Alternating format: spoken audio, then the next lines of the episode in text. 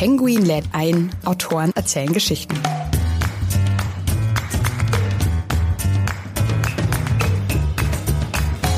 Also der sagt ja eigentlich was ganz Simples. Der sagt, es ist unglaublich, dass es Päpsten über Jahrhunderten vollkommen gleichgültig war, dass sie völlig unglaubwürdig waren. Also das scherte die überhaupt nicht, dass die reich waren, in Palästen wohnten und eigentlich mit der Botschaft von Christus nichts zu tun hatten. Das war denen egal. Dass die Leute auf den ersten Blick gesehen haben, der Mann, der kann unmöglich etwas mit jemandem zu tun haben, der auch die andere Wange hinhält, weil die Päpste haben Kriege geführt, Angriffskriege und über Jahrhunderte. Hallo und herzlich willkommen bei Penguin Lit ein, Autoren erzählen Geschichten. Mein Name ist Ann-Kathrin Eckert. Alle zwei Wochen lernen wir in diesem Podcast gemeinsam spannende Autorinnen und Autoren kennen und natürlich ihre Bücher. Schön, dass ihr dabei seid. Heute bei mir zu Gast ist Andreas Englisch. 1987 zog der heute 57-Jährige nach Rom, um dort Italienisch zu lernen und blieb dort hängen. Bis heute lebt er mit Frau und Sohn in der italienischen Hauptstadt, von wo er seit drei Jahrzehnten als Vatikan-Korrespondent für verschiedene Medien tätig war und ist. Dabei kam er ganz nah ran an Franziskus und seine beiden Vorgänger. Aus dem einstigen Papstskeptiker wurde ein Papstfreund und zugleich ein echter Vatikanexperte, der zahlreiche Papstbücher sowie Romane veröffentlicht hat. Gerade ist bei C. Bertelsmann sein neuestes Buch erschienen. Es heißt Der Pakt gegen den Papst, Franziskus und seine Feinde im Vatikan.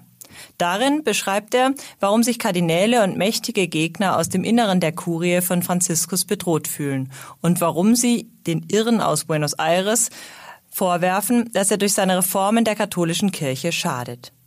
In geheimen Zirkeln haben Franziskus Feinde deswegen einen Pakt geschmiedet. Sie wollen den Papst zum Rücktritt zwingen. Einen dieser Gegner zitiert Englisch mit den folgenden Worten.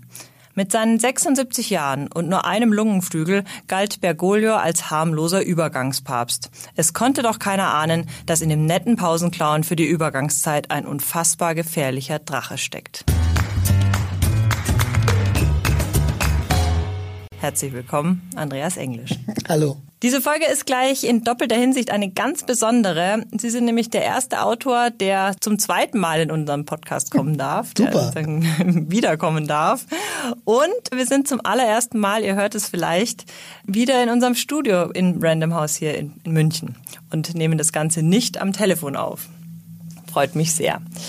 In dem Zitat, das ich gerade vorgelesen habe, ist die Rede davon, dass Franziskus nur noch einen Lungenflügel hat. Hat er es, überspitzt gesagt, seinen nicht gerade allerbesten Gesundheit zu verdanken, dass er überhaupt zum Papst gewählt wurde? Nein, das glaube ich nicht, aber es spielte natürlich eine Rolle. Also natürlich haben alle das gewusst. Die wussten, dass er nicht so super fit war. Und damit war auch klar, das wird kein langes Pontifikat, sondern man dachte eher an einen netten alten Mann, der also ne, Sachen macht, die ein netter alter Mann macht. Aber die haben nicht gedacht, dass der Typ ein Löwe ist. Also dass er wirklich, äh, sobald er auf dem Thron des Papstes sitzt, also statt Gebete zu murmeln, anfängt, die Kurie auseinanderzunehmen. Das, damit hat niemand gerechnet. Sie kannten jetzt den, den äh, Papst auch schon vorher, den Franziskus. Und bevor wir uns jetzt seine Gegner gleich genauer anschauen. Äh, wie hat ihn das Amt oder hat ihn das Amt verändert? Total. Also ich, ich habe noch nie in meinem Leben eine so drastische Veränderung erlebt wie bei diesem Mann. Also Bergoglio war ein eher grüblerischer, in sich gekehrter, auf den ersten Blick würde ich sagen, auch schlecht gelaunter Mann, der irgendwie von Zweifeln geplagt schien. Und es war auch jetzt kein großes Wunder, dass er so einen Eindruck erweckte, weil er in seinem Leben als Chef der Jesuiten an einer ziemlich üblen Geschichte beteiligt war. Es hat also zwei Jesuitenpater, für die er zuständig war. Die sind in einem Slum in Buenos Aires von der damaligen Militärjunta entführt und äh, schwer misshandelt worden, gefoltert über Monate. Und ich glaube, er hat später eingeräumt, dass er äh, sich in die in die Behandlung eines Psychologen begeben hat. Also dieser Fall hat ihn ganz sicher schwer beschädigt, hat ihn ganz sicher viele schlaflose Nächte bereitet und so war auch der erste Eindruck, wenn man Bergoglio kennenlernte. Das war so jemand, der eher von dem man ja dachte, naja, also wirklich Spaß in seinem Leben hat er auch nicht gehabt und äh, dann wird der Papst und wird ein völlig anderer Mensch. Also wie über Nacht. Also der beherrscht das wirklich Schwierigste, der beherrscht diesen Petersplatz mit diesen Hunderttausenden von Menschen, die, äh, die an einem Papst kleben Und er kann die wirklich begeistern auf eine Art und Weise, die absolut authentisch ist und auf eine andere Art und Weise total liebevoll. Und das war nicht nur für mich überraschend, das war auch für seine Priester in Buenos Aires. Die haben ihm dann geschrieben und haben gesagt, wieso hast du uns eigentlich jahrzehntelang dein Lächeln verwehrt? Der ist wirklich, ich glaube, der hat sich in dem Augenblick, in dem er zum Papst gewählt ist, muss der sich gesagt haben, dieser grüblerische, schlecht gelaunte Bergoglio, der muss weg. Und jetzt muss aus mir selber ein ganz neuer Mensch gezaubert werden. Und das hat er geschafft. Er wohnt ja, um noch kurz bei ihm zu bleiben, der wohnt nicht im Apostolischen Palast, sondern äh, immer noch im Gästehaus der Vatikanstadt, im Haus der Heiligen Martha. Sie waren da schon oft dort. Können Sie uns das so ein bisschen schildern, wie er da lebt? Ja, es ist also völlig anders, als man, als man denkt. Also wenn man in dieses Gästehaus reinkommt, steht da erstmal die große Büste von Papst Johannes Paul II., dann geht man runter und dann es gibt so ein Foyer und rechts ist dieser Speisesaal ohne Fenster, ist ziemlich unansehnlich.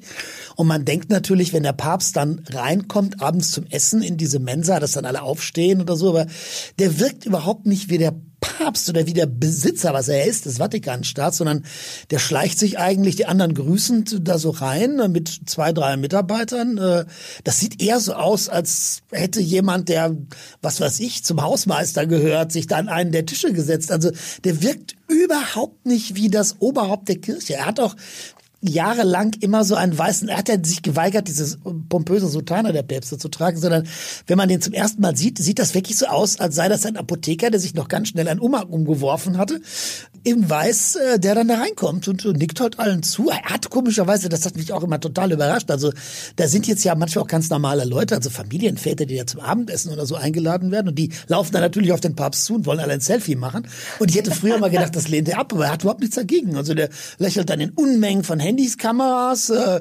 unterschreibt irgendwelche Kommunionbücher und äh, setzt sich dann mit ganz normalen anderen Leuten, die da auch sind, zum Essen. Also es ist total anders, als man äh, am Hofe eines Monarchen denkt.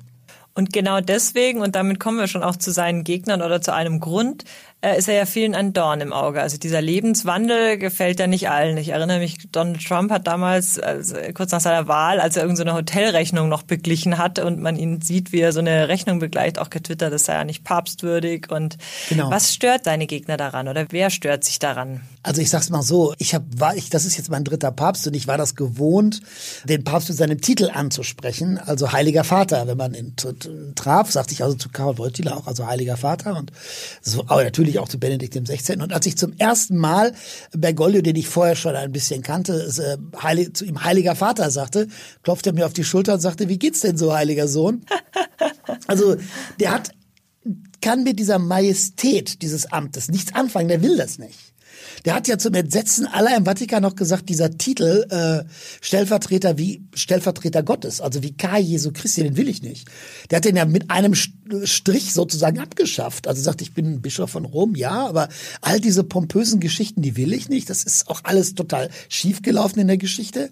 Und wenn mich jemand fragt, wie wirkt denn der so und warum sind die alle auf ihn so sauer? Die sind auf ihn so sauer, weil es so wirkt, als sei ein wirklich guter Kumpel von Jesus von Nazareth im Vatikan eingezogen. Also der sagt ja eigentlich was ganz Simples. Der sagt, es ist ein unglaublich, dass es äh, Päpsten über Jahrhunderten vollkommen gleichgültig war, dass sie völlig unglaubwürdig waren. Also das, die hat, das scherte die überhaupt nicht, dass die reich waren, in Palästen wohnten und eigentlich mit der Botschaft von Christus nichts zu tun hatten. Das war denen egal. Dass die Leute auf den ersten Blick gesehen haben, der Mann, der kann unmöglich etwas mit jemandem zu tun haben, der auch die andere Wange hinhält, weil die Päpste haben Kriege geführt, Angriffskriege und über Jahrhunderte. Und äh, das, deswegen hat auch noch nie ein Papst Franziskus geheißen, weil die Päpste in Rom wollten mit diesem Hungerleider aus Assisi natürlich nichts zu tun haben. Das ist völlig klar. Und dann kam jemand wie Franziskus, der hat gesagt hat, wir müssen diesen ganzen Laden grundsätzlich, und zwar von Grund auf, umkrempeln. Wir müssen, es muss Schluss sein mit dieser Pump, mit dieser Art des pompösen Auftrittes, mit der Rechthaberei und vor allem, wir haben uns so unglaubwürdig gemacht in den vergangenen Jahrhunderten. Wir müssen endlich mal das tun, was in der Bibel steht. Oder zumindest müssen wir versuchen, damit anzufangen wenigstens. Und was hat Trump zum Beispiel, was haben die für ein Problem damit? Oder auch die ganze, im Buch steht ja auch die ganze Haute Volée oder die, die höher gestellten in Rom haben auch ein Problem mit ihm. Ja, das untergräbt eigentlich den Kerngedanken der katholischen Kirche, weil der Kerngedanke der katholischen Kirche war über viele Jahre zu sagen, wir sind die allein selig machende Kirche. Also wenn du katholisch bist, kommst du ins Paradies, wenn du es nicht bist, hast du schlechte Karten. Das war eigentlich ja ganz lange so das, das wichtigste Verkaufsargument auch der katholischen Kirche. Und dann kommt ein Papst her und sagt, es gibt viele Wege, in den Himmel zu kommen. Und das, die katholische Kirche mag ja einer davon sein, aber wir sind auch nichts Besonderes als die anderen. Und das war natürlich für viele ein Albtraum. Also es gibt viele Punkte, die dafür gesorgt haben, dass ähm, der so heftig bekämpft worden ist. Also einer ist ganz sicher diese Kernidee zu sagen, wir sind gar nichts Besonderes. Das hat er also bis zum Äußersten getrieben bei dem Friedensabkommen in Abu Dhabi mit, den, mit der muslimischen Seite. Das ist ein ganz historisches Treffen. Äh, hat er unterzeichnet. Es gibt also, Gott hat gewollt, dass es viele verschiedene Wege gibt, wie er seine Botschaft an die Menschen sendet. Das widerspricht eigentlich dem Kern der katholischen Kirche, weil die katholische Kirche sagt, Gott hat Christus gesandt und der hat gesagt, was zu sagen ist. Aber der Papst hat dann unterschrieben. Also Gott ist okay, natürlich, aber Jesus von Nazareth ist genauso okay wie Mohammed oder Buddha oder jemand. Es gibt viele Wege. Und das hat ganz viele im Vatikan zutiefst erschüttert, weil das erschüttert wirklich das, das Fundament. Das Zweite war, weshalb es einen riesen Ärger gab, war, dass er gesagt hat, dass Menschen sich scheiden lassen passiert und dass sie sich wieder verlieben passiert auch. Deswegen brauchen wir sie nicht aus der Kirche schmeißen. Das war früher früher unvorstellbar. Also das war ein ganz wichtiger Punkt in der Reform, dass er gesagt hat, wieder verheiratet, die, die, die geschieden sind, die wieder, die wieder geheiratet haben, die dürfen zu den Sakramenten gehen. Das war verboten. Und ich glaube, historisch, und damit wird auch in die Geschichte eingehen, das ist der erste Papst, in der ganzen Geschichte der Kirche, der gesagt hat, wir müssen uns bei homosexuellen Menschen entschuldigen. Also der hingegangen ist und hat gesagt, das, was die Kirche gemacht hat, homosexuelle Menschen als Menschen zu erniedrigen, die also gegen Gottes Gebote leben und die also gegen Gottes Willen sind, die auf irgendeine Art und Weise, so steht es ja noch im Katechismus, also anders sind und nicht wie, wie Gott sie wollte. Hat gesagt, das geht nicht. Wir müssen, er hat, hat immer wieder, er hat homosexuelle Paare gesegnet, er hat zu homosexuellen Menschen gesagt, Gott will, dass ihr so geschaffen seid, wie ihr seid. Also Schluss mit dieser ganzen Erniedrigung und mit der Diskriminierung. Das ist ganz sicherlich eine Geschichte, die epochal ist. Aber auch dagegen hat es einen riesen Widerstand gegeben, weil die gesagt haben, wie kann jemand in so kurzer Zeit das Ruder so drastisch herumwerfen?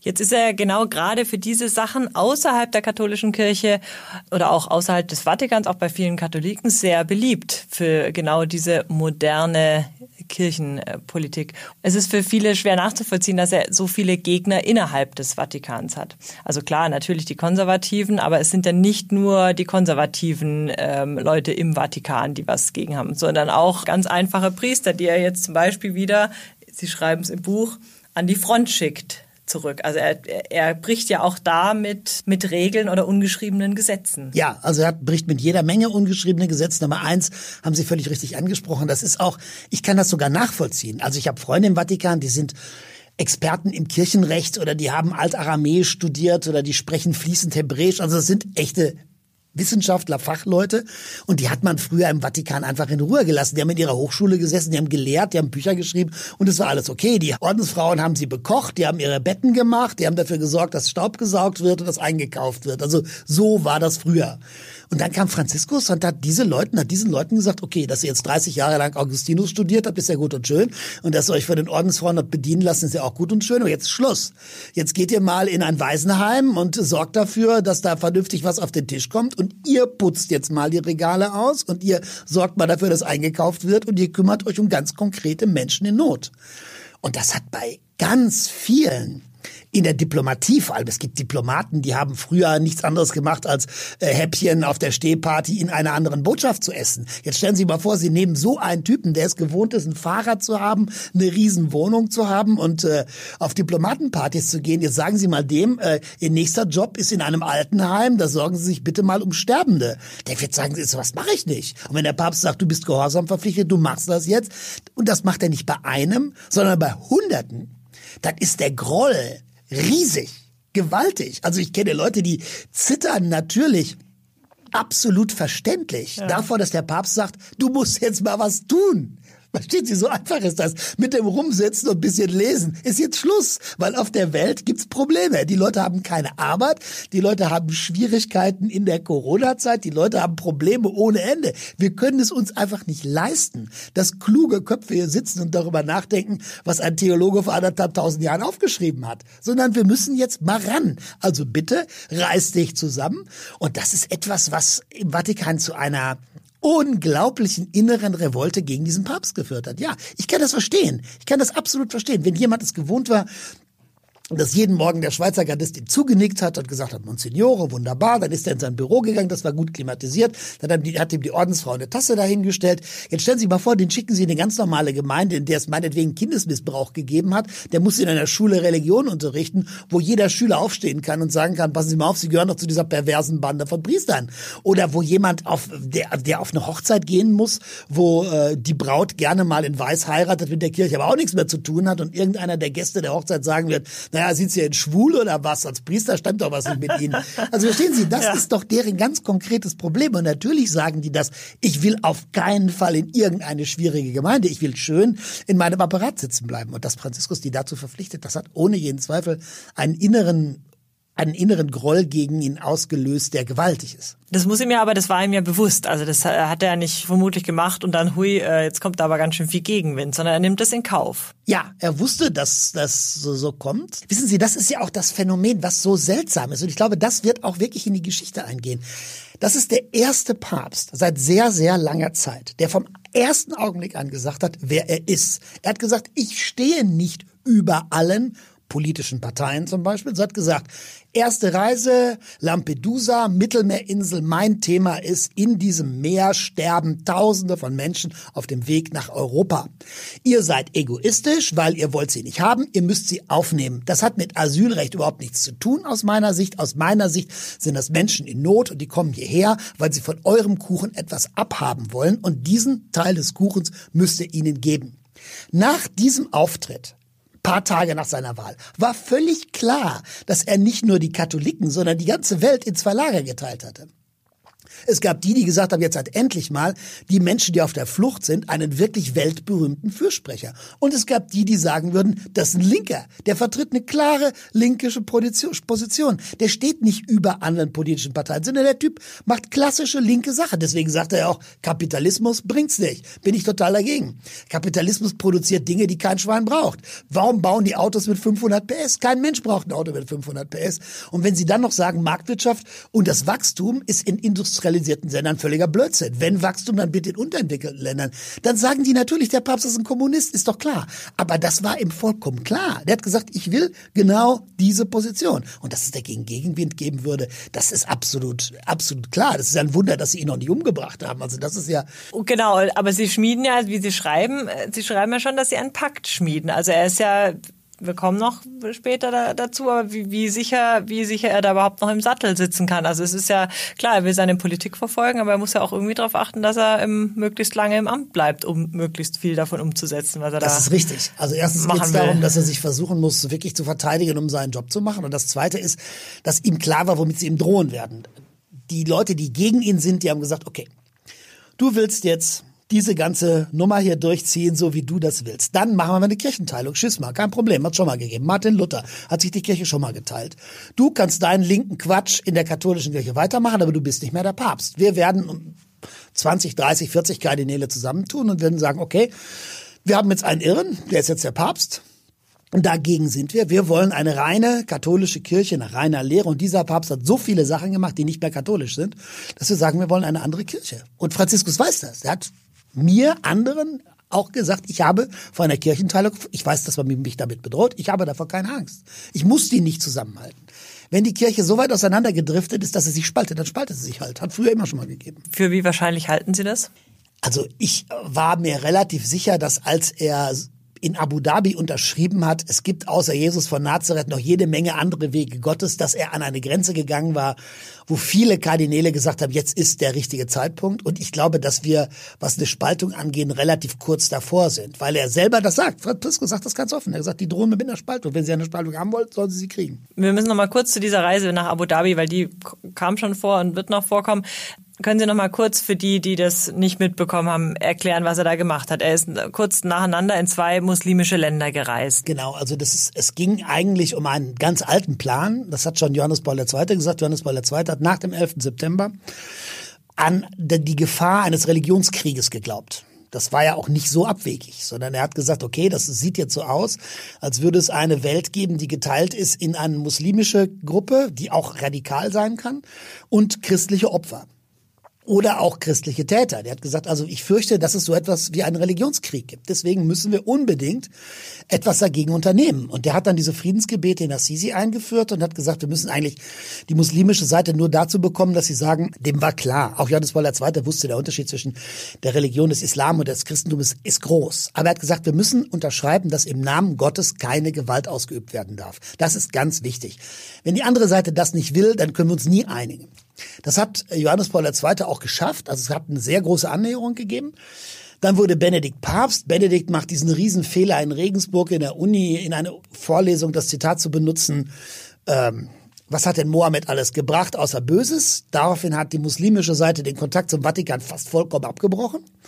Und Franziskus hat dann über Jahre versucht, das wieder aufzubauen und zu sagen, wir müssen und er hat das, er sagt das immer sehr radikal. Er sagt auf die Frage, äh, welche Alternative gibt es eigentlich zu einem Dialog mit dem Islam? Dazu sagt er, dazu gibt es nur eine Dialoge, das ist eine Alternative und das ist Krieg. Wir müssen einen Dialog mit dem Islam haben. Wir haben keine andere Wahl.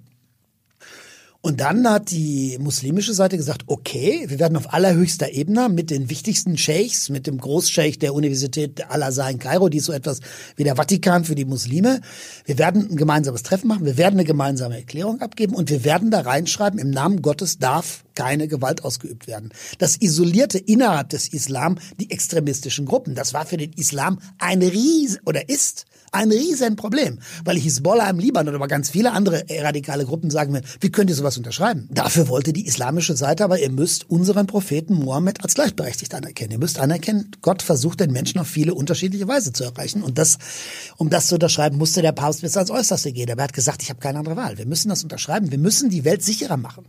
Der hat sich das vorgeworfen. Er hat gesagt, die Attentate, die es gegeben hat, in Paris, in Berlin, in, äh, in diese fürchterlichen Attentate in Nizza damals, also diese vielen Hunderten von Toten, ja, über die wir reden, hätte man die nicht vermeiden können, wenn man vorher versucht hätte zu sagen, wir müssen einen Gewaltverzicht auf der Welt und zwar alle Religionen erreichen. Und äh, ich glaube, das war für ihn unglaublich wichtig. Und meine, dass er ihm ist, der ist nicht so naiv zu glauben, dass damit alle Probleme aus der Welt geschafft werden. Aber er hat gesagt, wenn wir das nicht versuchen, dann, dann haben wir keine Alternative. Wir müssen das machen. Und damit hat er sich enormen Ärger im eigenen Lager eingefangen.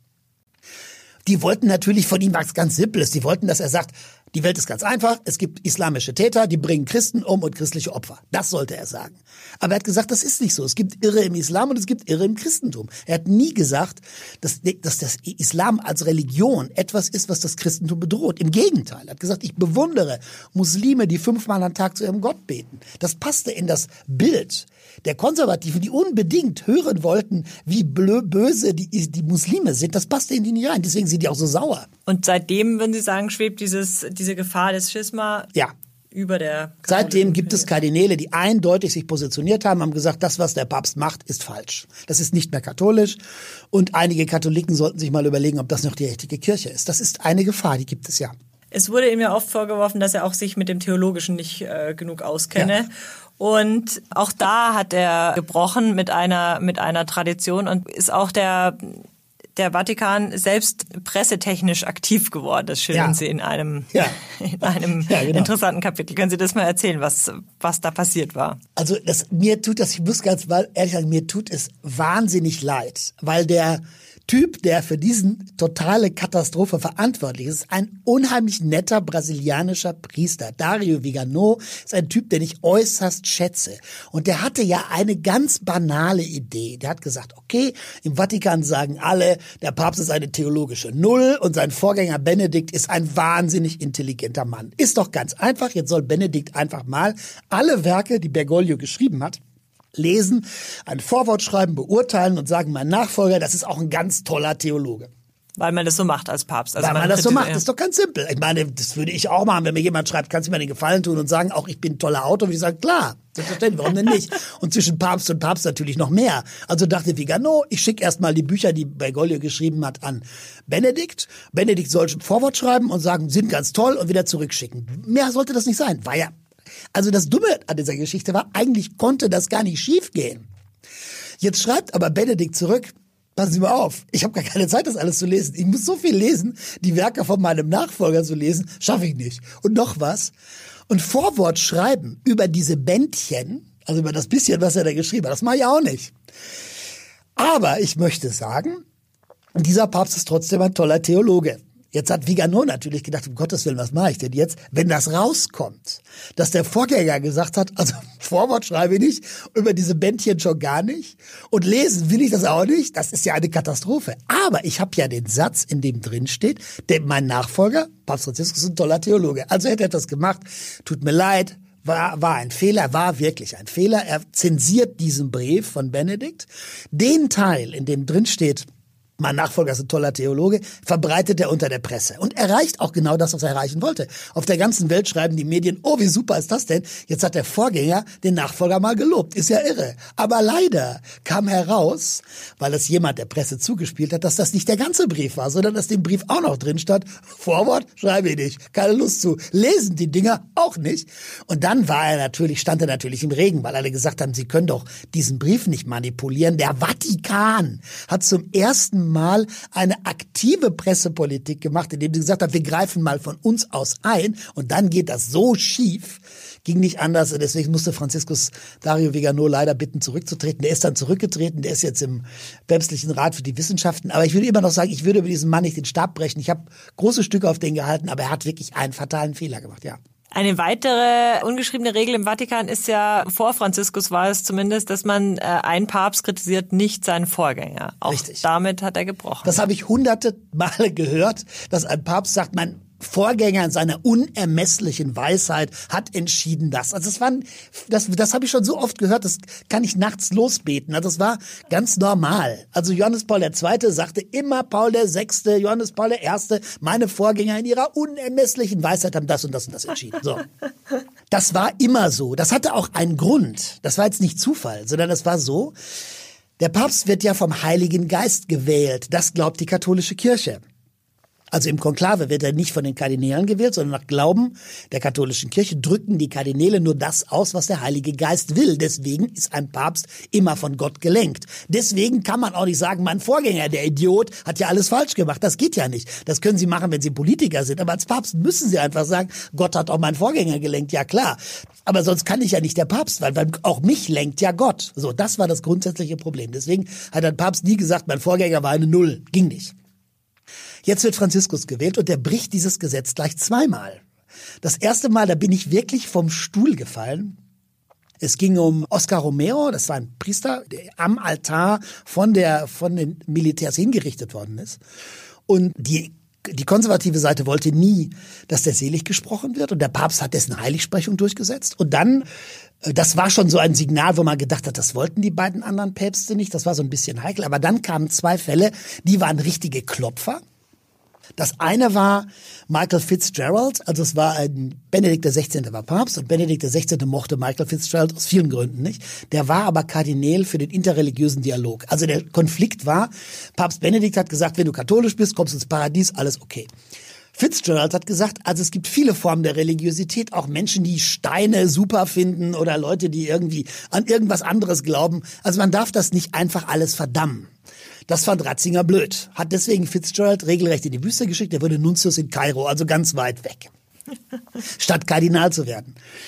Und als Franziskus Papst wird, hat er Fitzgerald rehabilitiert, hat ihn zum Kardinal gemacht, was klare Ohrfeige gegen Ratzinger war, weil es sagte, wie konntest du dem Mann das antun? Und damit war zum ersten Mal dieses Gesetz gebrochen, dass man sagt, mein Vorgänger hat alles richtig gemacht. Also es war vor der ganzen Welt klar, dass dieser Papst sagt, mein Vorgänger hat alles andere als richtig gemacht, der hat einen riesen Fehler gemacht. Der zweite Fall war eigentlich noch spektakulärer, weil Johannes Paul II. war ja heilig gesprochen. Also es war ja schon problematisch, seinem Vorgänger, also Benedikt XVI., einem Papst vorzuwerfen, dass er keine Ahnung gehabt hatte. Aber einem Heiligen, der in der Peterskirche begraben ist, vorzuwerfen, dass er Mist gebaut hatte, das, das ging überhaupt nicht. Also das war aus katholischer Sicht eine Katastrophe. Und es ging um einen Trappistenpater, der heißt Ernesto Cardenal, der ist mal für den Literaturnobelpreis vorgeschlagen worden. Also war ein ganz großer Dichter oder ist bis zu seinem Lebensende war so ein ganz großer Literat. Der war aber Pater. Und Johannes Paul II. ist nach Nicaragua geflogen und Kardinal war damals Mitglied der sandinistischen Regierung von Ortega und der hat auf dem Flugfeld diesen Pater total zusammengefaltet, hat gesagt, also das geht so nicht. Der hat das, dieses Bild ist um die ganze Welt, Welt berühmt. Dieser kniende Pater und dieser schimpfende Papst, der hat ihn dann aus der Kirche geschmissen. Der hat ihn richtig rausgeschmissen, also war auch kein Priester mehr, war gar nichts mehr, laisiert. Dann äh, hat dieser Pater aber mit der sandinistischen Regierung gebrochen. Also der war kein Politiker mehr. Das, was man ihm vorgeworfen hat, sie haben sich zu viel politisch engagiert. Dieser Vorwurf war gar nicht mehr existent. Deswegen hat er um Rehabilitierung gebeten, ist aber nie rehabilitiert worden, sondern war immer absolut draußen. Mhm. Und das Schlimme war jetzt nicht nur, Johannes Paul II. hat den rausgeschmissen, Benedikt XVI. diesen Rausschmiss geduldet. Er hat ihn überhaupt nicht rehabilitiert und es gar keinen Grund mehr gab, gegen den vorzugehen.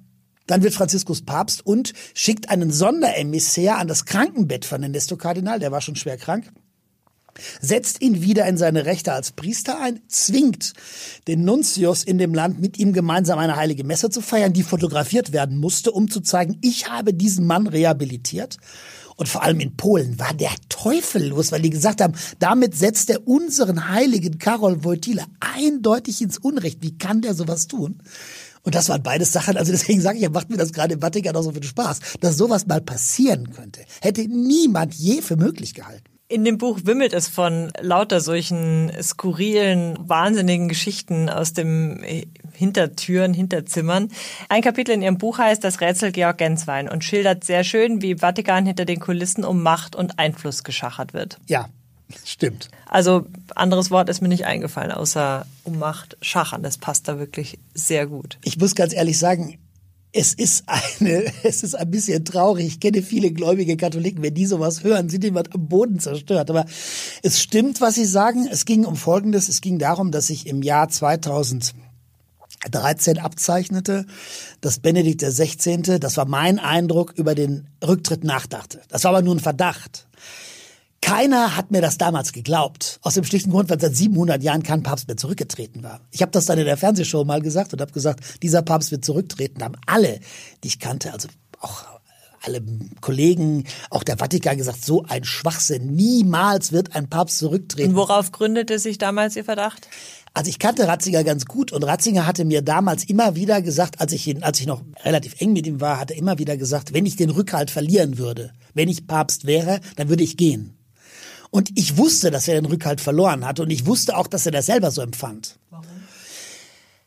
Er hatte eine Menge von Fehlern gemacht, war dann, Ratzinger ist ein sehr fragiler Mensch. Das ist jemand, der Konflikte sehr schlecht aushält.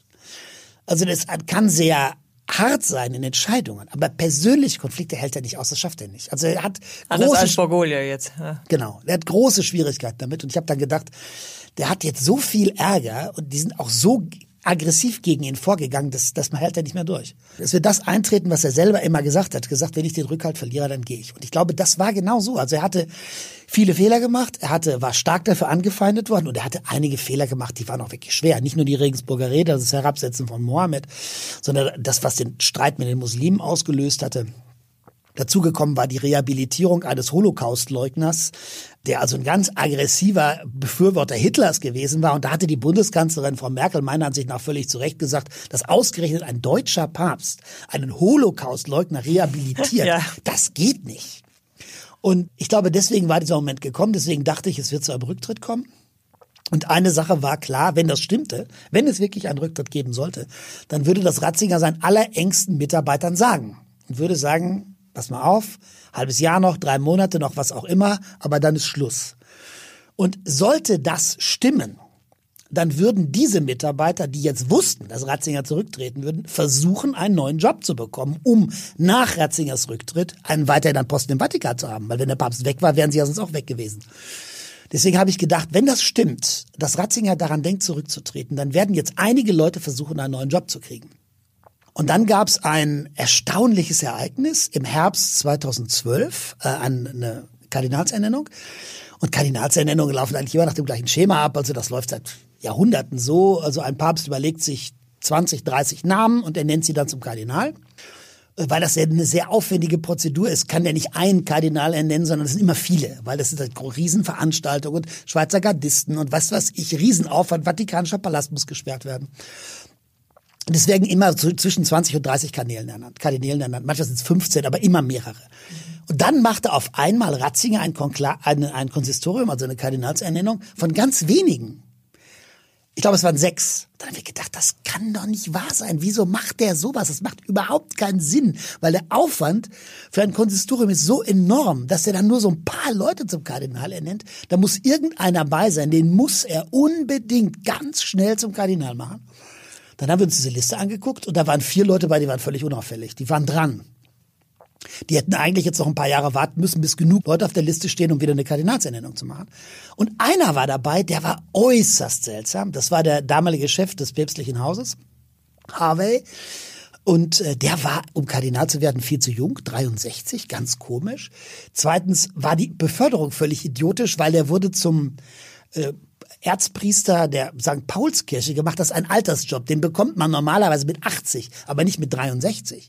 Also es musste irgendeinen Grund geben, dass dieser Mann unbedingt Kardinal wurde. Und dann haben wir gedacht, das gibt's doch nicht. Warum macht er den zum Kardinal? Das macht überhaupt keinen Sinn.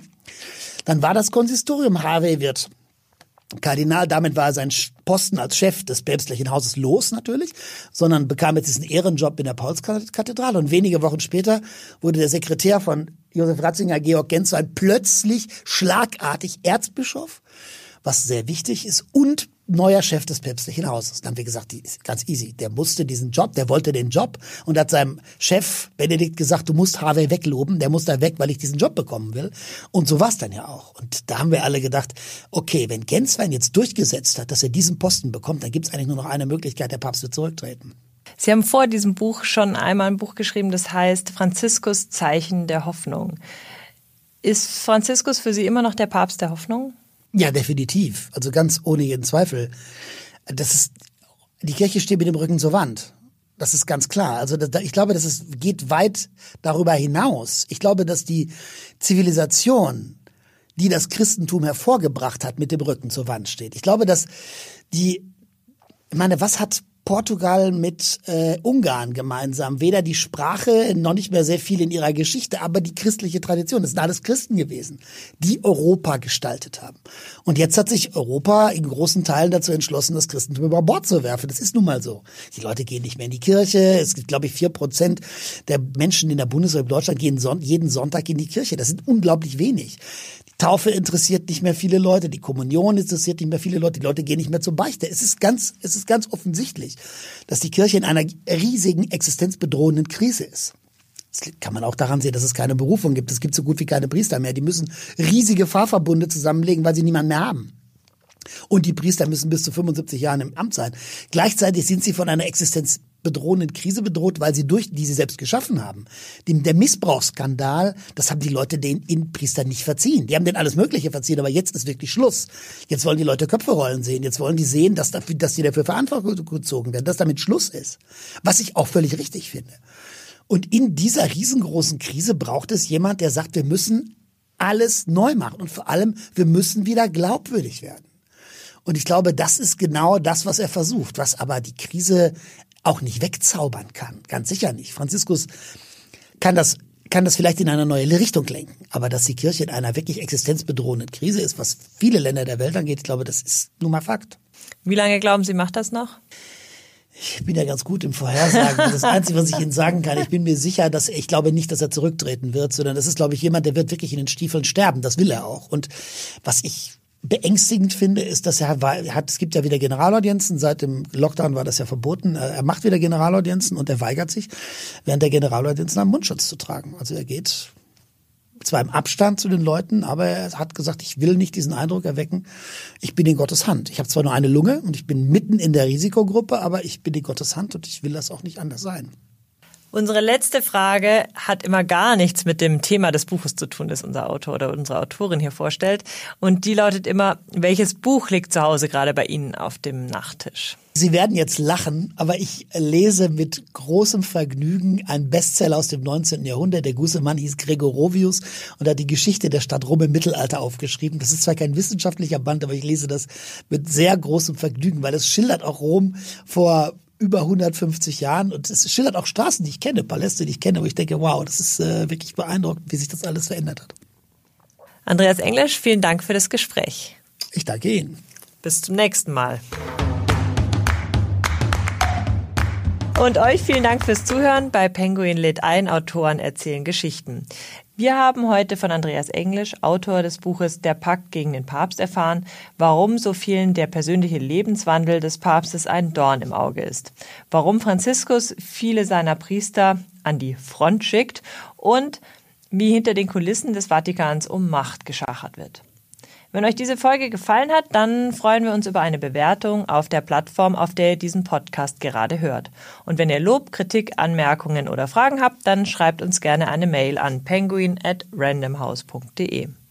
Und wenn ihr mögt, dann hören wir uns in zwei Wochen wieder. In der nächsten Folge ist Oliver Hilmes bei uns zu Gast. Er ist Historiker und arbeitet als Kurator für die Stiftung Berliner Philharmoniker. In seinem neuen Buch Das Verschwinden des Dr. Mühe deckt er einen spektakulären Kriminalfall aus dem Berlin der 30er Jahre auf. Er erzählt uns davon, wie er auf diesen Fall gestoßen ist und nimmt uns mit in die Spätzeit der Weimarer Republik. Außerdem gibt er uns Einblicke in seine Recherchearbeit und seine Lösung des mysteriösen Puzzles. Und jetzt einfach abonnieren und keine Folge mehr verpassen, zum Beispiel bei iTunes, Spotify, Deezer und überall, wo es sonst noch Podcasts gibt. Tschüss und bis zum nächsten Mal. Macht es gut, eure Ann-Kathrin.